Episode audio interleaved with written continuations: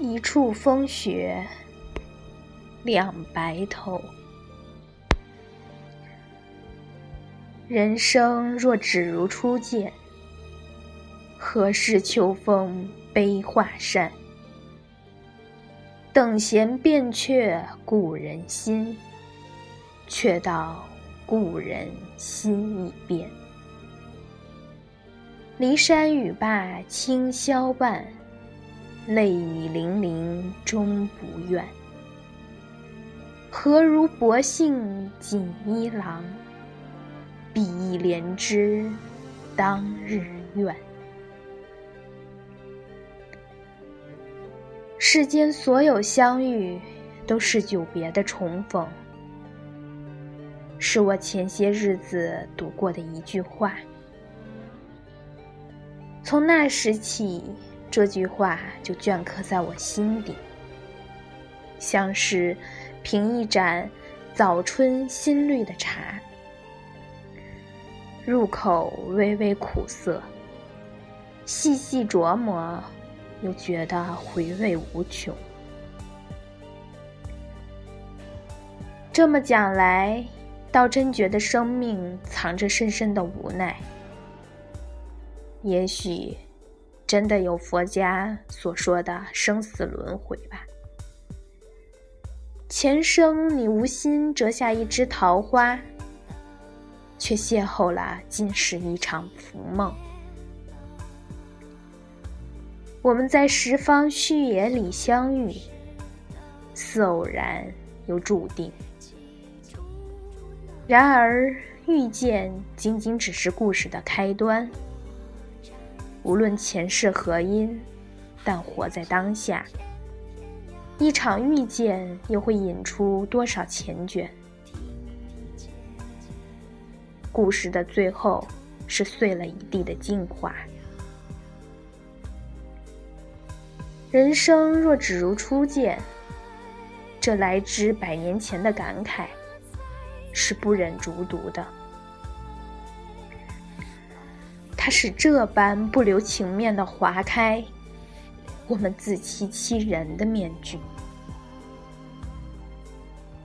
亲爱的。假若时光能重新回到相逢那天，且就停留在那刻吧。此生我只记取你当初的模样，无论世道沧桑。白衣胜雪，才冠三良的大清才子纳兰性德。挥毫写下这惊艳决绝的一阙词，让后世惊叹。今且让我这无名晚辈试图去揣测公子笔下河山吧。我暗暗期望幸德在写下这阙词时，能想起自己的初恋情人，现已是天子后妃的表妹。刚刚才沉醉在“郎骑竹马来，绕床弄青梅”的甜蜜中，却转身又遇见侯门一去深似海，从此萧郎是路人的变幻。人生的两面，境遇的转换，就是这么须臾之间。须臾之间。沧海桑田，也许在桃花夭夭的某个春日，在落英缤纷的嘈杂里，那隔着红墙绿瓦的两人，才会想起遗落在时光里的山盟海誓，然后任物是人非。这段经历和词中所用典故，倒也有几分神似。秋风画扇是指汉成帝后妃班婕妤因赵飞燕入宫而失宠，作团扇歌自比。而骊山语罢就更为人知了。唐玄宗便在此葬送了开元盛世，为的仅仅只是一骑红尘妃子笑。他们在骊山温泉宫里唤着三郎，玉环谈笑。杨玉环怎么也不会想到，眼前这温柔的帝王，不久就要将他赐死。何如薄幸锦衣郎，比翼连枝当日愿。臣妾受皇上深恩，杀身难报，望陛下舍臣妾之身，以保宗社。罢，罢，妃子既执意如此，朕也做不得主了。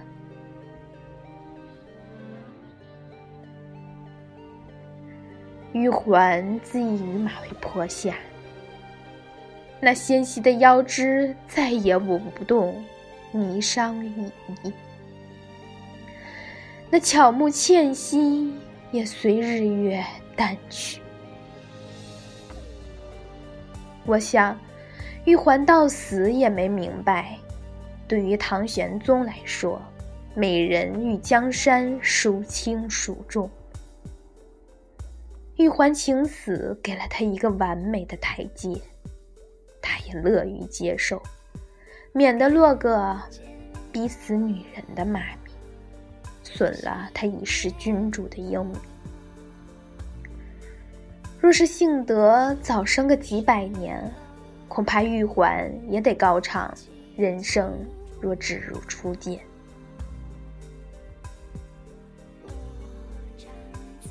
随着时间恒古不变的流逝，那照见美人薄命的月光，今夜也缠绵着我的轩窗。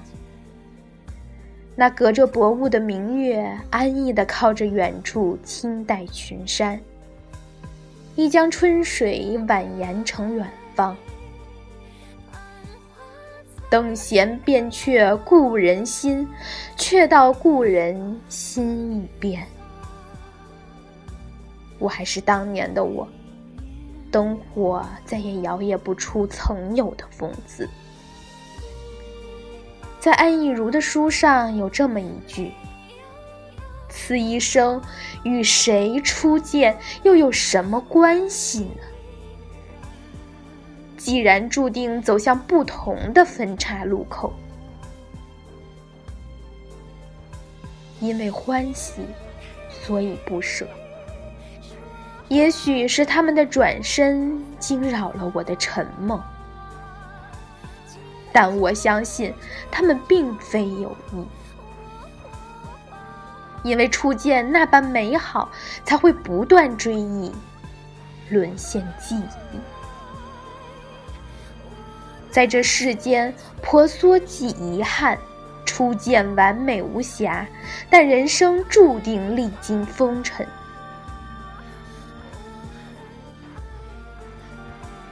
等到何事秋风悲画扇后，留下的故事，像是一盏冷却了的茶，在遗憾中，结局如斯完美。玉环死后，玄宗他是真心后悔过吧？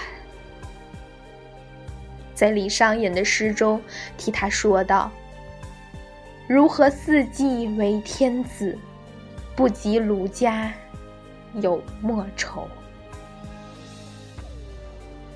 但是人生再也没有第二次初见了，只得留人间多少情，迎浮生千重变。人生若只如初见。是无意间泄露的天机。